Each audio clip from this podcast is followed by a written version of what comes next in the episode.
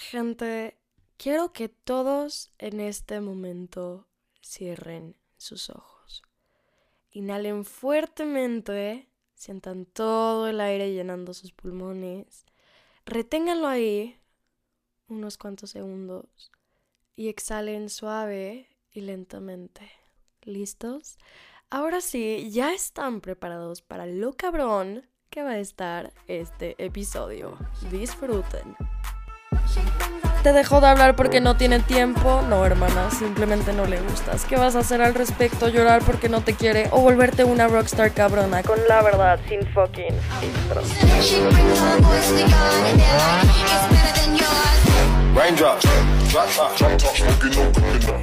Bitches, bienvenidas y bienvenidos a otro episodio más, a otro lunes más, con su host favorita, su servilleta, Jessica Lorick. ¿Cómo están? Espero que estén empezando una semana increíble, que su fin de semana haya estado poca madre. Cuéntenme qué tal se la pasaron por mi Insta, porque por lo menos el mío estuvo heavy as shit. Acabé muertísima y la verdad es que todavía me sigo medio recuperando, pero me la pasé muy bien. Antes que todo, por favor, no comenten nada al respecto de mi voz en este episodio. Estoy enferma. Bueno, más bien tengo mis alergias, entonces se me tapa la nariz y hablo como pendeja, pero es lo que hay, ¿ok? En fin, en el episodio de hoy quiero empezar con un story time de algo que me pasó en este fin de semana. Estábamos en un tipo restaurante slash bar y me encontré a varios de ustedes, lo cual ya saben que me hace mucha ilusión. Que por cierto, mil gracias por siempre acercarse a saludarme, a pedirme una foto, contagiarme con su buena vibra o pedirme un consejo, que en este caso es de lo que les voy a hablar. Una de ustedes se me acercó y me dijo, Jessica, te juro, no te voy a quitar más de cinco minutos, pero necesito que me ayudes a saber qué chingados hago en esta situación porque de verdad estoy entrando en conflicto. Y yo, encantada de poder escucharla y ayudarle con lo que podía, le dije, claro que sí, échamela. Entonces, prosiguió a contarme cuál era la situación y me dijo, mira, este güey me empezó a hablar por Insta y a tirarme el pedo y pues obviamente yo se lo seguí porque el güey me gusta y estuvimos hablando así por unos días on and off y después él me dijo que deberíamos de vernos, a lo cual yo respondí que sí, pero luego nunca me volvió a mencionar nada. Entonces dejé que pasaran unos cuantos días desde que habíamos quedado en eso y decidí mandarle mensaje al ver que él no me había mandado nada a mí hasta la fecha. Le dije con huevos, oye, tenemos un plan pendiente, deberíamos de vernos, ¿no? A lo cual él me respondió que sí. El problema, ahí va el problema. el problema es que después de eso ya no me volvió a decir nada, ni mostró más interés, ni tomó iniciativa. ¿Qué hago? ¿Debería de darle una última oportunidad? Y volver a tomar iniciativa buscándolo o no estoy detectando a lo mejor una pista de desinterés que él está proyectando, que él me está mostrando, porque me confunde el hecho de que me haya dicho que sí quería verme, pero después no haya concretizado a nada, teniendo yo toda la disposición de hacerlo. Y para las que se sientan identificadas con este issue, o identificados, porque niños, yo sé que a ustedes también les llega a pasar Aquí les tengo la respuesta de qué fue lo que le dije. ¿Están listos? Porque esto no les va a gustar nadita.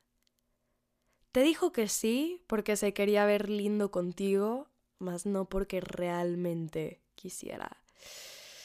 Ouch, yo sé, yo sé, yo sé que suena muy crudo, pero adivina qué guapa. Estamos en la verdad sin fucking filtro. No en la verdad a medias para endulzarte el oído. Si tú estás buscando esto, lo siento, pero este no es el podcast para ti. Aquí decimos las cosas como son. Y además, endulzarte el oído, chance te hace sentir mejor momentáneamente, pero créeme que a largo plazo no lo hará. A ver, obviamente yo sé que lo que hizo el niño está mal y para nada lo estoy justificando. O sea, decirte que sí cuando en realidad la respuesta es no, siempre va a estar de la chingada, porque además de que no estás siendo claro y sincero con las cosas, te está haciendo perder el tiempo y no se vale. Y mira que esto va tanto para mujeres como para hombres, ¿eh? Porque sé que hay muchas niñas que también se manejan de esta manera. Pero la realidad de por qué hacen esto no es con la intención de ilusionarte y jugar contigo, que al final es lo que termina pasando, pero no lo hacen con esa intención, si esto te sirve de confort. Es simplemente una cuestión de falta de huevos y de no querer quedar mal, no querer lidiar con el lastimarte al decirte que no o ignorarte. Yo sé que está la verga, ¿no? Debería ser así, pero bueno, hay gente que se le hace muy duro manejarse con la verdad porque duele, porque lastima. Y la salida más fácil se les hace evadir, mentir o ocultar cierta información. Yo sé, yo sé que muchos me van a decir, pero a ver, ¿qué tal si se le olvidó contestarme? ¿Qué tal si se le fue la onda y realmente quería verme? Hay que dar el beneficio de la duda, ¿no? Ok, ok, puede que tenga razón puede que se le haya olvidado, que haya estado ocupado, que le haya dado pena, etcétera, etcétera, etcétera. Supongamos que sí, ¿por qué entonces no te ha vuelto a mandar mensaje? ¿Por qué no te ha buscado? ¿Por qué no te ha echado una llamada? Si tantas ganas tiene de verte, ¿eh? Ah, es que le da miedo tomar iniciativa, o sea, es como penoso, ¿ok? ¿Y cómo explicas entonces la primera vez que te escribió? Ah, ahí sí se le quitó la pena y la inseguridad y los nervios, ¿no? Como, ¿por qué ahorita no? Porque no le conviene, porque no quiere. Por eso es que, por más que esté a favor de que las mujeres puedan tomar iniciativa y que está bien que lo hagan, no recomiendo para nada que se vuelva la dinámica entre tú y el otro güey. Como si tú fueras el gato y el güey fuera el ratón. Cat and Mouse Dynamic, por un simple y sencillo hecho al que yo le llamo reciprocidad pasiva. ¿Qué es reciprocidad pasiva, Jessica? ¿De qué me estás hablando? Ok, ok, te voy a poner un ejemplo que me pasó a mí para que entiendas mejor y ahorita explico el contexto. Esto fue hace que tres, cuatro años. Me encantaba un niño, me mamaba. Y yo sé que era mutuo, que yo también le gustaba y le atraía. ¿Qué fue lo que pasó? Pues nada, literalmente nada. ¿Sabes por qué? Porque, porque yo soy y siempre he sido de la idea de que es una mentalidad de conformistas esperar a que pasen las cosas. Tú tienes que hacer que pasen. A mí nunca me ha gustado ni he querido ser la niña a la que escogen. Yo quiero ser la niña que escoge. Ojo, que son dos términos completamente diferentes, ¿eh? Entonces, dada a esta mentalidad, siempre me ha encantado tomar iniciativa. Ni siquiera me cuesta, lo hago con naturalidad. Y con este niño no fue la excepción. Ahora, ¿Quién era la que casi siempre le mandaba mensaje primero? Yo. ¿Quién era la que siempre lo invitaba a fiestas? Yo. ¿Quién era la que siempre proponía los planes? Yo. Y obviamente como yo le gustaba, pues normalmente me decía que sí. Sí, claro, podemos salir. Sí, claro, puedes venir a mi casa. Sí, obvio. Este, sí, hay que vernos. Reciprocidad pasiva. ¿Se dan cuenta? Está respondiendo. Sí. Pero no está iniciando nada está cómodamente recibiendo interés, atención, tiempo, sin él tener que hacer un mayor esfuerzo de tomar iniciativa.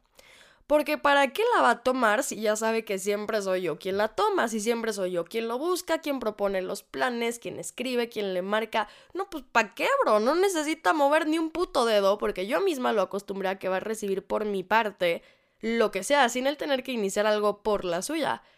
¿Y sabes en qué acaba este cuento? Porque es lo mismo de siempre. El güey se empieza a alejar, te deja de contestar, de hablar, y tú te mindfoqueas durísimo y piensas, güey, pero qué chingados pasó. Todo iba bien. ¿Qué fue lo que cambió? Pues nada, princesa. ¿Sabes por qué? Porque él no te estaba buscando antes y él no te está buscando ahora. Simplemente dejó de tener reciprocidad pasiva. ¿Y por qué pasa esto? Por biología humana básica. El hombre es cazador. Desde la prehistoria lo podemos ver. Estos no son estereotipos, estándares o prejuicios sociales, simplemente es la naturaleza del ser humano. Por eso es muy importante entender los conceptos de energía masculina y energía femenina. ¿Qué es la energía masculina? Va ligado directamente a lo que el hombre tiene que hacer. Para nada, güey. En cuestión de energías no estamos hablando de sexo. Estamos hablando de energías. No estamos hablando de géneros, ni de identidad sexual, ni de estereotipos. Entonces, como les digo, existe energía femenina y masculina y tanto hombres como mujeres tenemos ambas en distintos porcentajes. La energía femenina habla del contacto con la empatía, es la que regula la capacidad receptora.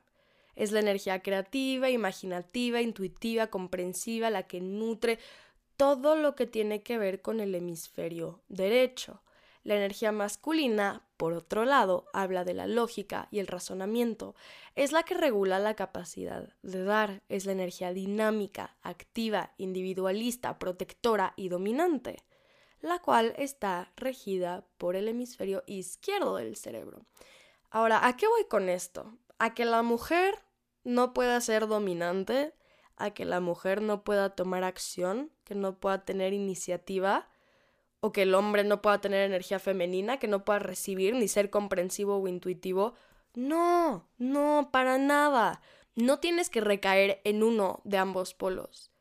No, no va por ahí. Tiene que existir un balance entre las energías de ambas personas. Por eso, ya hace un tiempo cambió mi switch.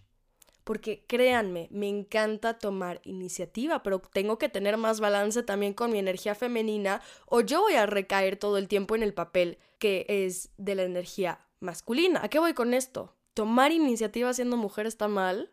No, obviamente no.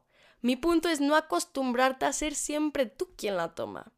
Aprende a explotar tu energía femenina y saber recibir también. Es lo que les estaba diciendo.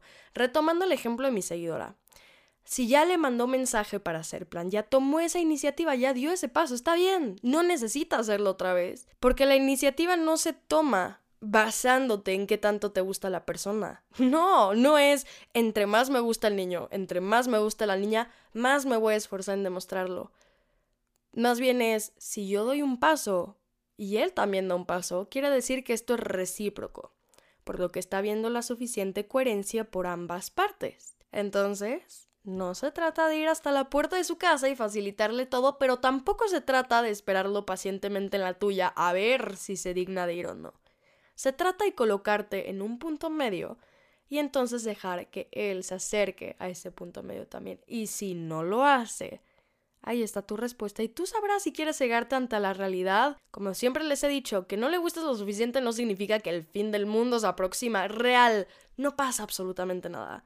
Nada trascendentalmente cambia en tu vida, ni tendría por qué hacerlo. Simplemente es un hombre más descartado de la lista y ya, no es tan complicado de aceptarlo. Si no te busca, no te habla, no te escribe, gorda, ese no es tu problema. Y tampoco el de él. Dejen de tomárselo todo tan personal porque terminan sufriendo un dolor nivel fractura de pie, cuando en realidad es una simple cortada de hoja en el dedo. Todo es cuestión de aprender a regular cómo te sientes y cómo reaccionas. Y no es controlar, es saber manejar tus emociones a tu propia conveniencia y en tu propio beneficio de una manera inteligente. ¿Y sabes cómo he logrado volverme una experta en eso? Cuando conocí lo que era dominio emocional esto de verdad cambió mi vida, cambió mi mentalidad, cambió mi forma de ser a 180 grados. Todo empezó porque había un niño que me desestabilizaba muchísimo mental y emocionalmente, a tal grado que cómo reaccionaba y cómo me sentía dependía en su mayoría de cómo él me tratara. O sea, era como un tipo de codependencia mental, pero que yo solita había generado, lo cual me hace explotar muy jodidamente fácil. Pero, por suerte, ustedes me tienen a mí para enseñarles absolutamente todo lo que aprendí después de esta experiencia. Y les voy a explicar cómo es que puedes lograr literalmente tener una maestría en el dominio emocional. Les voy a revelar todos los secretos, todos los trucos, todos los pasos que tienen que tomar para lograr ser la persona con más dominio emocional en cualquier lugar al que vayas. Entonces, primero que todo hay que definir lo que es el dominio emocional. Pues bien, esto es algo de lo que he hablado brevemente en episodios pasados y que igualmente ahorita ya llevo medio adelantándoles un poco con la introducción al tema, pero básicamente es la capacidad de regular tus emociones, pero con inteligencia emocional. Oh, ahí dije la clave de todo, inteligencia emocional. Pero antes de decirles cómo obtener inteligencia y dominio emocional, es importante ir al paso número cero, que es la base para poder desarrollar dominio emocional y es tener un autoestima sana. Date cuenta de las últimas personas que han sido de tu interés en un aspecto romántico, por ejemplo, porque esas personas son una clara proyección de cómo está tu autoestima y qué tan sólida, firme y fuerte es. Y también fíjate en cómo fue tu comportamiento, qué fue todo lo que toleraste por parte de ellos o de ellas, y hasta dónde fuiste capaz de llegar sabiendo que pasaban por encima de ti con tal de no perderlos. Y a partir de ahí empieza a trabajar en eso, en lo que la cagaste, en eso que no debiste tolerar, en eso que te molestó que él hiciera, para tener muy en cuenta cuáles son tus estándares y dónde estás parada o parado y hasta dónde estás dispuesta a llegar y a ceder. Si quieren que hable de esto a más detalle, díganmelo y se los traigo en un futuro episodio porque es un tema que la verdad da mucho de qué hablar y se puede desarrollar muy bien. Por ahora no los quiero saturar tanto, entonces les dejo esa tarea el día de hoy de hacer un poquito de introspección y díganme si les parece que para un futuro episodio hable de todo lo que tiene que ver con el autoestima y el empoderamiento emocional. Bien, ahora, el dominio emocional se trata de no reaccionar ante estímulos que normalmente te hacen reaccionar. Así que para trabajar en tu dominio tienes que primero saber cuáles son tus puntos débiles y aceptarlos para poder trabajar en ellos. Obviamente no siempre va a ser algo rico que nos guste y vayamos a disfrutar. Hay mucha gente que le cuesta demasiado darse cuenta cuáles son sus puntos débiles porque se sienten vulnerables, pero es algo necesario. Puede ser que tu punto débil sea, no sé, enojarte con facilidad o llorar por todo, darle mucha importancia a las cosas, en fin. En mi caso, el mío era tener un ego muy alto. Una vez que sepas con claridad cuáles son tus puntos débiles más fuertes, date cuenta como de todos, independientemente de cuáles son, siempre tienen algo en común y es sensación de pérdida de control. Cada vez que tú caes en tus puntos débiles, tienes una sensación de pérdida de control. En mi caso, como les digo, ¿qué pasa cuando tienes el ego alto?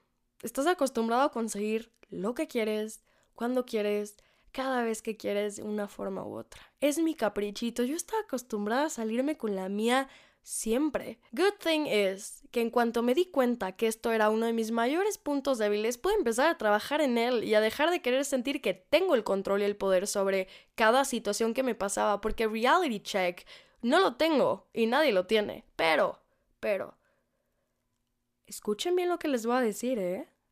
Aunque es verdad que no puedo controlar lo que me pasa, lo que me hacen, lo que me dicen, ¿sabes qué es esa cosa que sí puedo controlar en todo momento? Mi reacción. Y para hacerlo necesitas mucha fuerza de voluntad que la tienes, simplemente es que la aprendas a usar. Cuando dejas de reaccionar ante cada pequeña situación, la gente nunca sabe qué esperar de ti. ¿Sabes qué es lo mejor de esto? Que no van a saber a ciencia cierta cómo lograr desestabilizarte, porque simplemente no hay manera de que logren sacar la respuesta que buscan de ti y con esto tu más grande as bajo la manga siempre va a ser la impredecibilidad. Nadie te está diciendo que te tragues tus emociones, que no llores, que no te enojes, no. Claro que puedes, simplemente hazlo cuando sepas que nadie lo puede usar en tu contra y aprende a tener este dominio sobre tus emociones, no que tus emociones te dominen a ti. Esto me lleva a mi siguiente punto. No reveles tus intenciones a la gente porque no te conviene. Pones a los demás en sobreaviso, en alerta y van a estar al pendientes de ti porque te perciben como una amenaza. Lo mejor es jugar inteligentemente. No reveles tus planes, no reveles más información de la necesaria, no confíes más de lo que tienes que. No te arriesgues por nadie, pero sobre todo, y algo muy importante, escúchenme bien, no te acostumbres a recompensas inmediatas, a placeres inmediatos, porque te pones en una posición desesperada que no te conviene. Por eso digo que la autoestima y el amor propio son fundamental en orden de conseguir un porcentaje alto de dominio emocional, porque el ser humano, como les digo, está acostumbrado a actuar y luego pensar, a pensar desde el impulso y no analizar en retrospectiva la situación en sí. Pongamos un ejemplo. Un güey te ghosteó. Lleva un mes sin hablarte. Los primeros tres días le estuviste rogando como loca que te contestara y te explicara qué pasó. Los dos siguientes días te emputas con él al ver una reacción indiferente y le empiezas a mentar la madre. La siguiente semana no sales y te la pasas llorando en tu cama. A la siguiente semana empiezas a sentir culpa y a sobrepensar toda la situación para ver qué pudiste haber cambiado para hacerlo mejor y entonces te das cuenta de todas las pequeñas cositas que hiciste que pueden ser razón por la cual este güey te haya dejado de hablar. Y terminas justificando el comportamiento del güey. Entonces, para cuando te buscan nuevamente, porque siempre regresan, siempre regresan, tú estás agotado por haber experimentado una montaña rusa emocional con tantos altos y bajos, que lo primero que haces es que cuando te escribe a las 5 de la mañana, le contestas a los dos minutos. Porque no te quieres ver ardida, no te quieres ver orgullosa. Güey, Ok, güey, Johnson, no te veas ni ardida ni orgullosa, pero ¿sabes qué? Sí se va a notar a 10.000 kilómetros lo desesperada y necesitada que estás por recibir aunque sea lo mínimo de atención. Todo radica en aprender a darle el poder a tu mente, porque lo tienes, lo tienes, todo el mundo lo tiene, solo es cuestión de desarrollarlo. En cuanto te des cuenta que literalmente posees un switch en tu cerebro para hacer que las cosas te dejen de importar más de lo que deberían, incluso hasta llegar al punto donde no te importen en lo absoluto, te vas a cagar.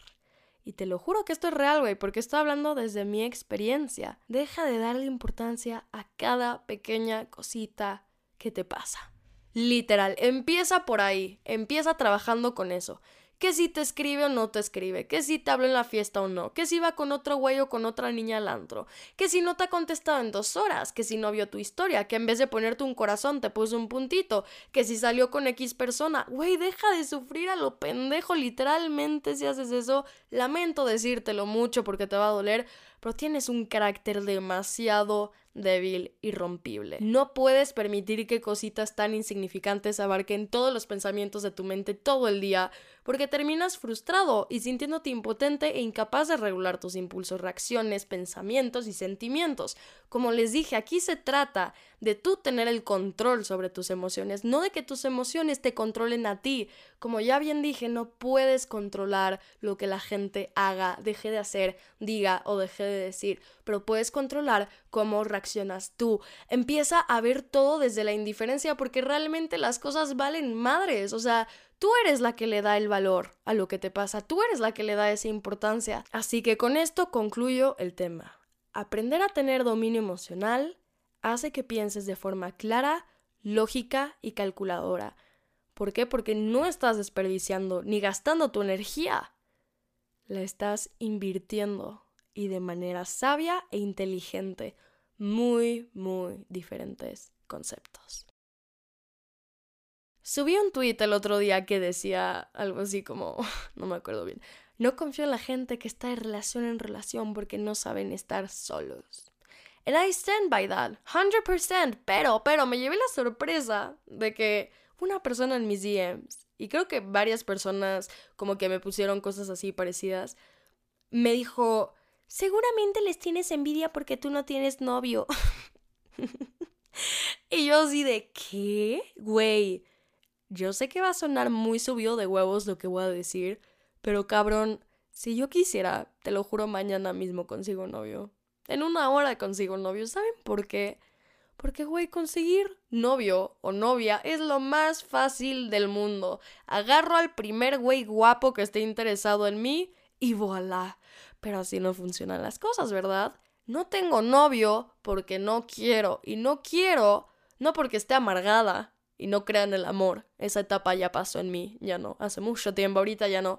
Es porque no he conocido a un niño que valga la pena para que lo sea. Muy diferente. Porque como les digo, yo puedo conseguir un novio ahorita si quiero, pero va a ser un novio mediocre. Y güey, la verdad es que no es por echar shade, pero la mayoría de parejas actuales que conozco en mi círculo social son lo más fucking tóxico del mundo. Y yo, güey, ¿qué haces metido ahí? ¡Qué hueva! ¿Para qué estás acompañada o acompañado de una persona tan mierda si te la podrías pasar mil veces mejor sola o solo? Y le darías oportunidad a gente que le gira un poquito más y que vale más la pena. Sería muy conformista de mi parte agarrarme al primero que encuentre. Me daría lástima, de hecho, mi comportamiento tan desesperado, porque yo no voy por la vida queriendo un novio. No necesito uno.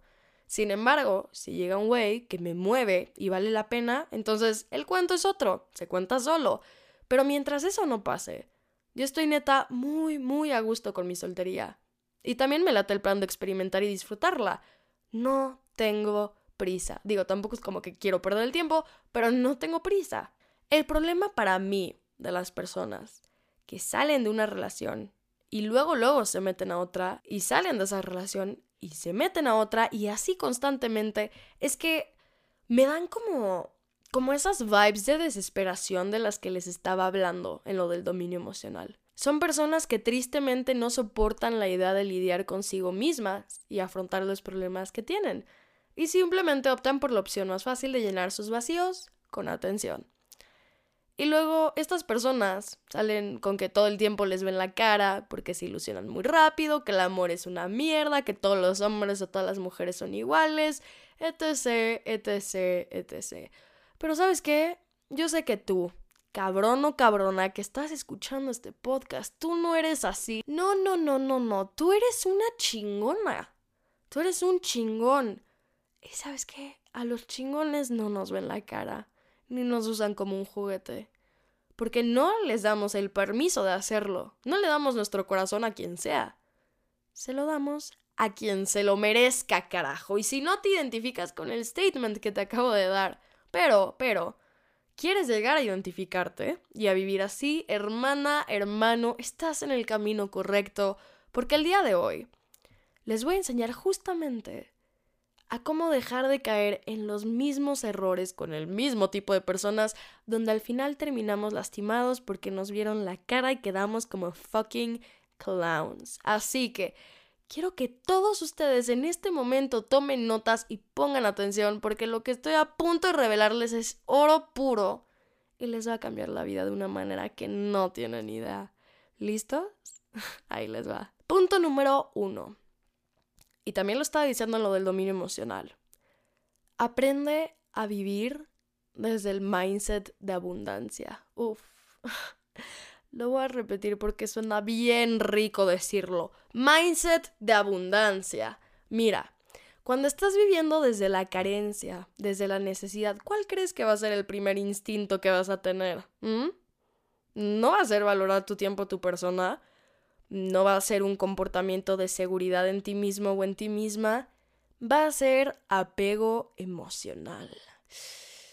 Shit.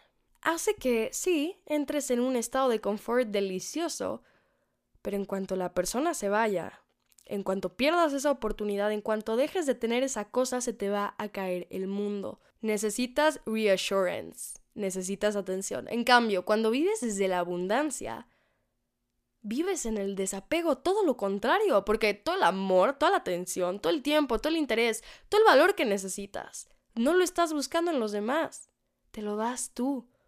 Entonces, si una persona se va, deja de estar en tu vida, te traiciona o whatever the fuck he does, no es que te valga tres kilos y que no te duela, obviamente, güey. Pero al fin y al cabo terminamos superando la situación en chinga. Porque, güey, No necesitas de nadie para ser feliz. ¿Quién te vendió esa mentira? Para sentirte lleno, completo, suficiente, porque tú mismo, tú misma por tu cuenta, ya estás así, solo es cuestión de que lo sientas. Por ejemplo, ¿tú comprarías un pastel si ves que la persona que lo está vendiendo ni siquiera está segura de que el pastel valga la pena? O sea, si te digo, a ver, por favor, por favor, oye tú, cómprame este pastel. Te lo juro, o sea, güey, sabe a mierda, está la chingada, nadie lo quiere comprar, o sea, todo el mundo me ha dicho que parece basura.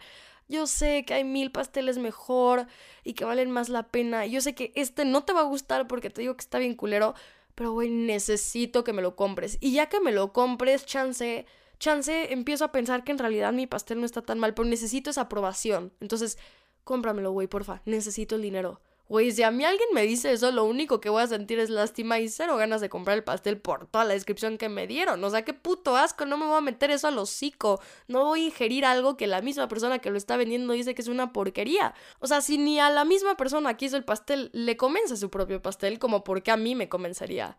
En cambio, si te digo, güey, acabo de un pastel que está, que te cagas, te juro sabe deli. Huele deli, todo el mundo me ha dicho que mis pasteles siempre me quedan increíbles. ¿Te gustaría probarlo? Seguro te encanta. Güey, obvio lo compras, ¿sabes? Te da curiosidad ver por qué todo el mundo dice que ese pastel es tan rico. Pero ¿sabes qué? Si no lo compras, no pasa nada.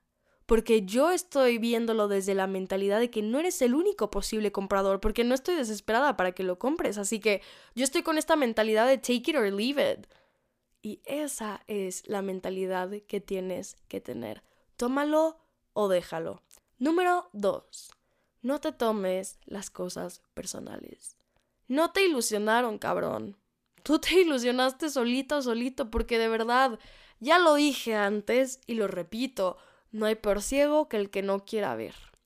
Y si las señales de falta de interés, de constancia, de iniciativa estaban ahí desde el principio y preferiste hacer como que no, porque pensaste que si las ignorabas iban a cambiar o a desaparecer, bro, I'm sorry, pero aquí la única persona que te está viendo la cara eres tú misma. Además, deja de victimizarte, neta, no es el puto fin del mundo. Te lo juro, güey, no te vas a morir. Y no es que esté minimizando tus sentimientos porque a mí también me llegó a pasar antes. Como dije, es obvio que te va a doler, pero si quieres sufrir, eso ya es una decisión en la que tú mismo te estás metiendo y de ahí nadie te va a poder sacar si no quieres salir en primer lugar. La gente no te hace las cosas, la gente simplemente es así. Él no te mintió. Él es una persona que miente. Ella no te lastimó, ella es una persona que lastima. Desapégate de la situación, no eres el centro del universo, perdón por decírtelo. Pero los demás no siempre hacen las cosas con el fin de joderte, a veces simplemente son así y ya. Y si vas fluyendo con las cosas que pasan en la vida y aprendes y creces, te conviertes en alguien mucho más fuerte, mucho más maduro, con una mentalidad mucho más inteligente y así te prometo que ya no te van a volver a ver la cara. Número 3. Ten una vida, por favor. es tan complicado. Ten un tiempo para ti. Sal con tus amigos, trabaja en proyectos que te emocionen, proponte metas que te llenen y cúmplelas. Haz ejercicio, practica un deporte, ten un pasatiempo, pero ocúpate en ti también, porque si solamente sales cuando la otra persona sale, si nada más te sientes bien cuando estás con la otra persona y si toda tu puta vida gira en torno al otro y tus sentimientos varían dependiendo únicamente a cómo te trata esta persona, créeme que en el momento en el que ya no esté contigo, se te va a caer el puto mundo pedazo por pedazo. Una relación no se trata de dejar tu vida para estar con alguien más. Se trata de compartirla. Número 4. Todo es temporal. Y duele decirlo, pero es que nada es para siempre. Nada dura toda la vida, todo se acaba. Lo peor que puedes hacer es estarte imaginando escenarios a futuro que sepa la chingada si van a pasar o no, porque tú mismo te decepcionas, tú mismo te lastimas. Y por más que suene cliché, lo único que tienes asegurado es el momento presente, el aquí y el ahora. Deja de hacerte ideas en la cabeza del futuro y disfruta lo que realmente tienes. No es un golpe de realidad, ¿eh? Simplemente es ver las cosas de manera objetiva y no vivir todo el día soñando en las putas nubes. Todo tiene su principio y su fin. Se tratan de distintas etapas en la vida y repito, si no estás dispuesto a dejar ir lo que ya no es para ti, te la vas a pasar muy mal. Y por último, punto número 5. Hechos, no palabras. Para darte cuenta de qué tan sincera es una persona, básate siempre en la congruencia que tenga entre lo que diga y lo que haga. Porque las palabras, como lo repito una vez más, se las lleva el viento. Y hoy en día no valen absolutamente nada si no hay una acción que respalda eso que te están diciendo. Así que por más bonitas que suenen las palabras que salen de su boca y por más creíbles que se escuchen sus promesas, Siempre, siempre fíjate en si realmente te lo demuestra con hechos, con acciones, con bases sólidas. Porque de nada te sirve que te digan que te aman y que eres lo más importante del mundo si te van a dejar de hablar por tres semanas después de habértelo dicho. ¿Sabes? Y con esto, hermana, hermano, you're Gucci and ready to go y te aseguro que en la vida te vuelven a ver la cara. O sea, en resumen de todos los puntos, todo se basa en aceptación propia y en no cegarte ante la realidad de las cosas, en ser objetivo, en ser realista y en disfrutar el momento presente. En darte cuenta que realmente las cosas no tienen tanta importancia como tú crees, que tú eres la persona que tiene el poder de darle esa importancia. Y ya, las cosas realmente pasan por algo, todo sirve de experiencia, todo sirve de aprendizaje, de conocimiento. Así que tampoco te tomes muy a pecho y te sientas muy pendeja o pendejo si te vieron la cara en algún punto de tu vida en el pasado, recientemente, si tienes miedo de que te la vuelvan a ver. No pasa nada, simplemente hay que estar preparados y darse cuenta de las cosas como son, no vivir cegados ante una fantasía y una realidad que tristemente nos hacemos en la cabeza muchas veces y que no tienen nada que ver con lo que sí está pasando. Pero bueno, ladies and gentlemen, esto fue todo por el episodio de hoy. Espero que les haya encantado y sobre todo que hayan aprendido a desarrollar dominio emocional. Les deseo un inicio de semana poca madre. Yo soy Jessica Lork y nos estamos viendo el próximo lunes en un nuevo capítulo de La Verdad sin fucking Bye.